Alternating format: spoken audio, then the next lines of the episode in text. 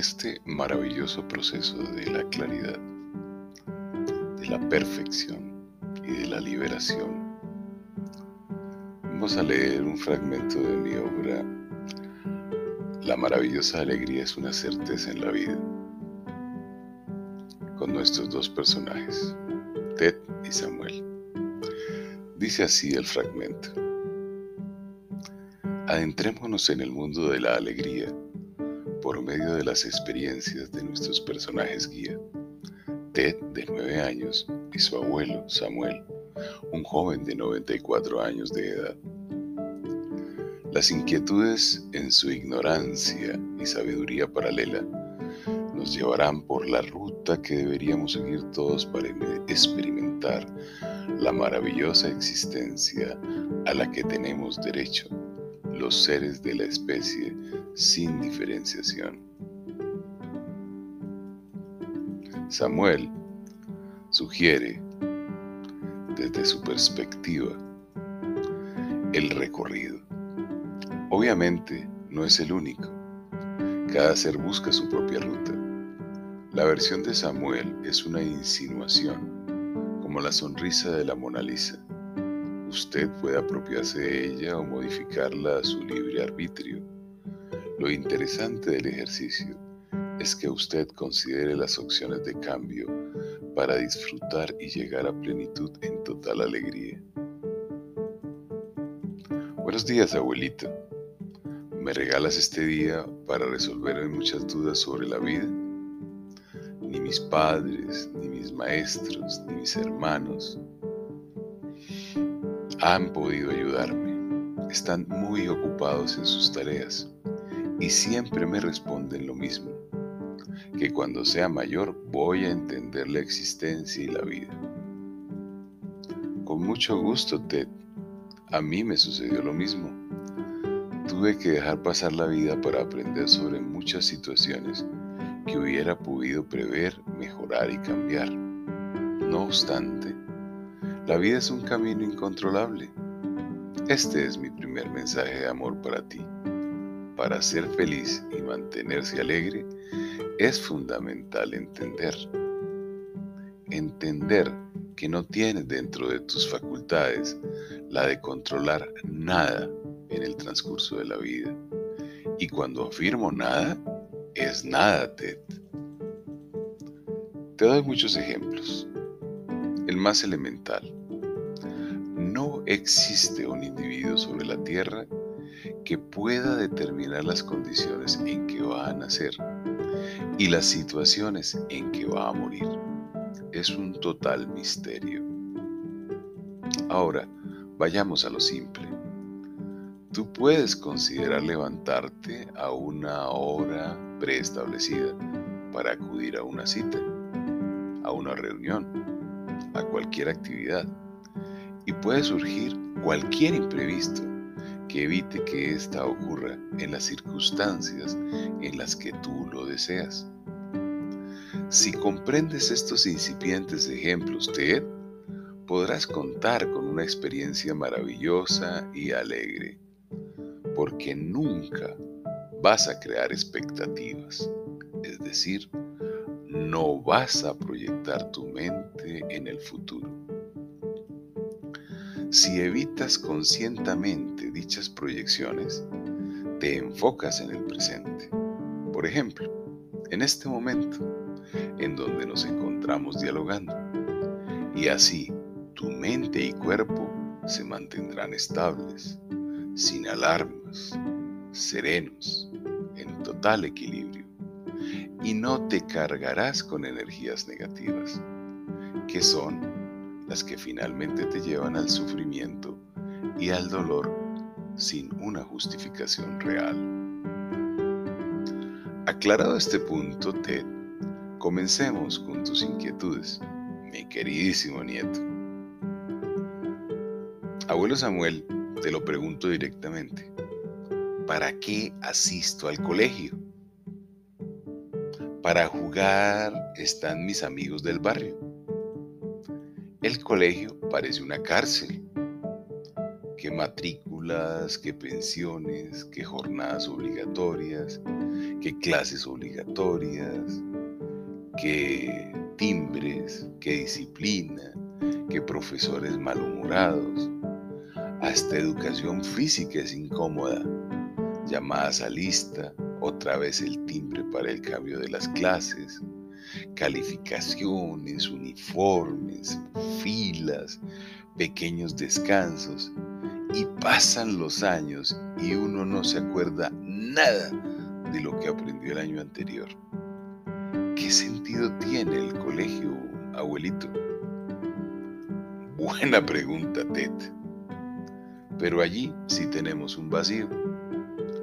Te puedo contar por la experiencia de mis hijos, pero no por la mía. Yo no asistí al colegio. Vivía en una vereda de un pueblito de mi terruño y no había escuela ni colegio.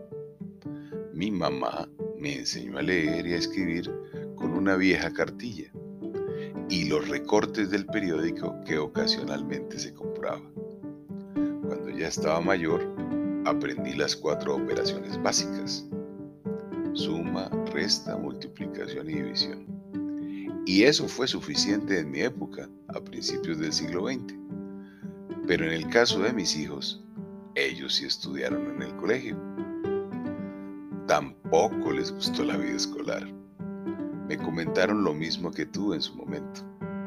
Pero es un requisito para la vida. Como señalas, es obligatorio. Si deseas seguir el proceso de estudio y acceder a la universidad y a una profesión en un proceso de domesticación social. Ellos la cursaron sin tropiezos. Sus notas fueron promedio. No se ataron a la experiencia, la superaron. La vida estudiantil no reguló sus vidas. Ellos reglaron a sus antojos esos años. Tu tío Jeff, ejemplo, es muy alegre. Tú eres testigo.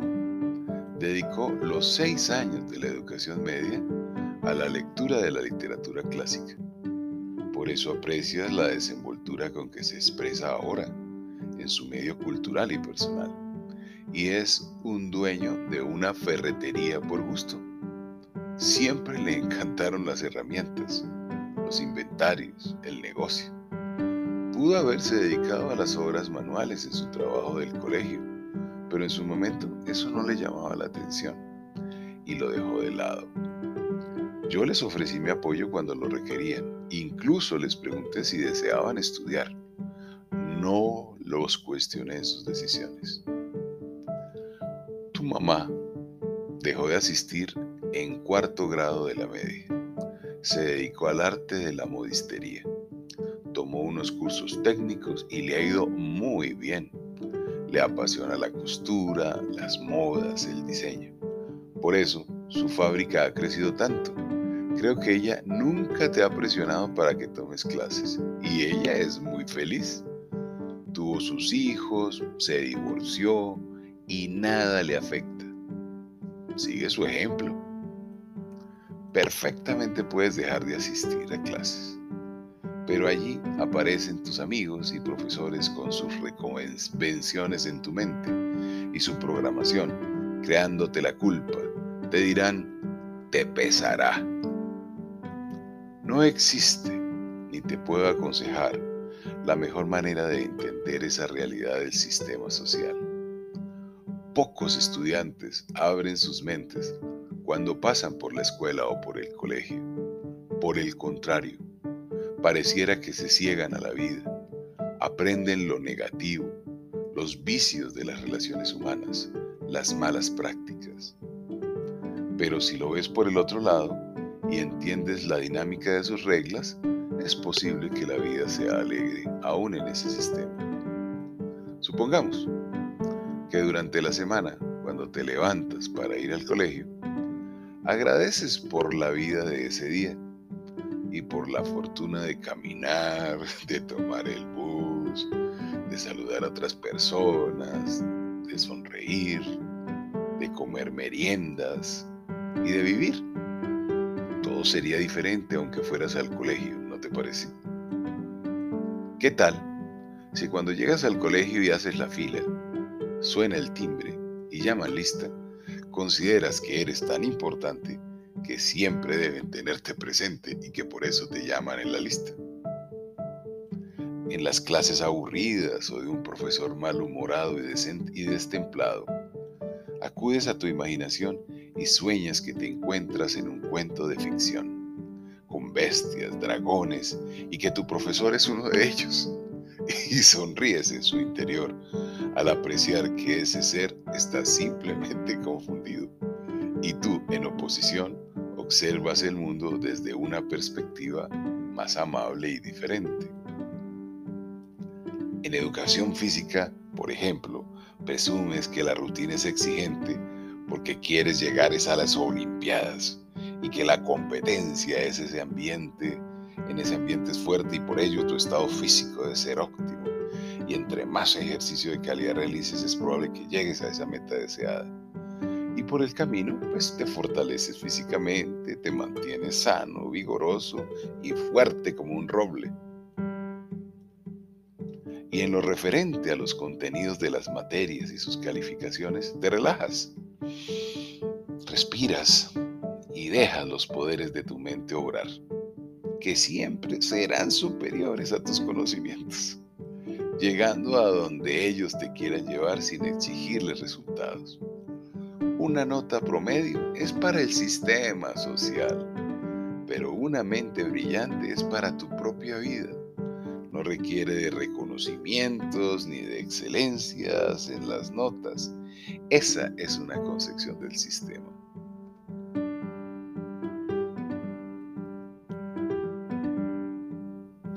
Observa, el colegio puede ser la gran oportunidad de jugar y no tener ninguna responsabilidad. Es cuestión de aprender a planear, de ser estratégico, de curiosear, de hacer deporte, de reconocer a los demás en sus fortalezas y en sus debilidades. Tú debes ser la experiencia del día a día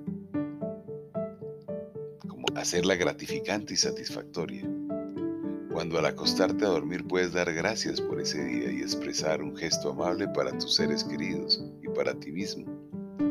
Si no es así, es posible que hayas desperdiciado el día de colegio. Como aprecias, no depende del colegio, no depende de la escuela, depende del conocimiento de uno mismo y no de los demás lo tanto, la formación, mi criterio, es en el colegio un requisito obligatorio de un sistema educativo. Si lo dejas de lado, asume las reglas y las sanciones del sistema. Por ejemplo, Tom Cruise, Lionel Messi, Mark Borber, Harrison Ford, Cameron Díaz, Einstein, Mozart y Darwin ellos abandonaron el sistema escolar y son reconocidos por el sistema y tuvieron y han tenido unas vidas muy plenas. Teitero, para vivir no es necesario. Para lograr comodidades y bienes tienes lo suficiente en tu ser. Así las cosas. Para la alegría, el colegio no es un requerimiento. Puedes, a pesar de él o con él, ser feliz depende de tu interior. Allí nadie puede asaltarte si no lo deseas. El colegio es una forma, como sucede en el mundo de la fiesta brava y de los toros. Cuando estos bravos animales salen al ruedo por su fuerza y su juventud son peligrosos. Debes mermarles su poder, si no es posible que siempre el torero tenga un riesgo alto de salir herido o morir. Para esto les ponen banderillas y los pican varias veces en el lomo. El proceso de educación busca algo parecido. Enseñarte a estar encerrado en el trabajo, a cumplir con horarios, con tareas, con disciplina, con respeto a un jefe, con respeto a un supervisor, para evitar que abandones el sistema de la vida y que te acoples a él docentemente, al sistema social por eso es importante lo que me preguntas, para que te liberes por lo menos desde tus pensamientos y no creas en todo lo que te enseñan.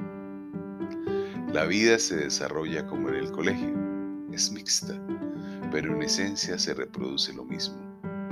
Hay que aplicar algunos conocimientos adicionales para un desempeño que atraiga recursos y ocasionalmente hay que formalizar el curso con un contrato para formar un clan bajo el sistema social e incluso fuera de él. Todo es lo mismo, individuos, personas, dinero, bienes, reglas, normas, vida, comida, muerte, etcétera, etcétera. Si no vas al colegio o a la escuela, vas a la vida social que es exactamente lo mismo.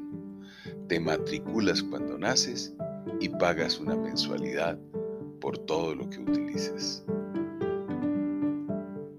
Este ambiente debe ser suficiente para gozar y disfrutar y encontrarte maravillosamente alegre. Nada te puede distraer de ese foco. Me has hecho reír, abuelo. Ya no me parece tan complicada la experiencia. Si es como la vida solamente es un paso más de la misma, según entiendo. Así es.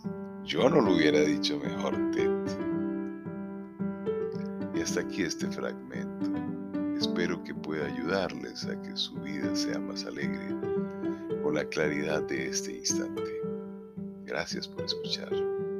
Que tengan otro momento maravilloso ahora, mientras consumen algún alimento natural, como ustedes lo quieran ver y entender, así como lo ha hecho Ted y él le ha explicado a su abuelo Samuel. Chao.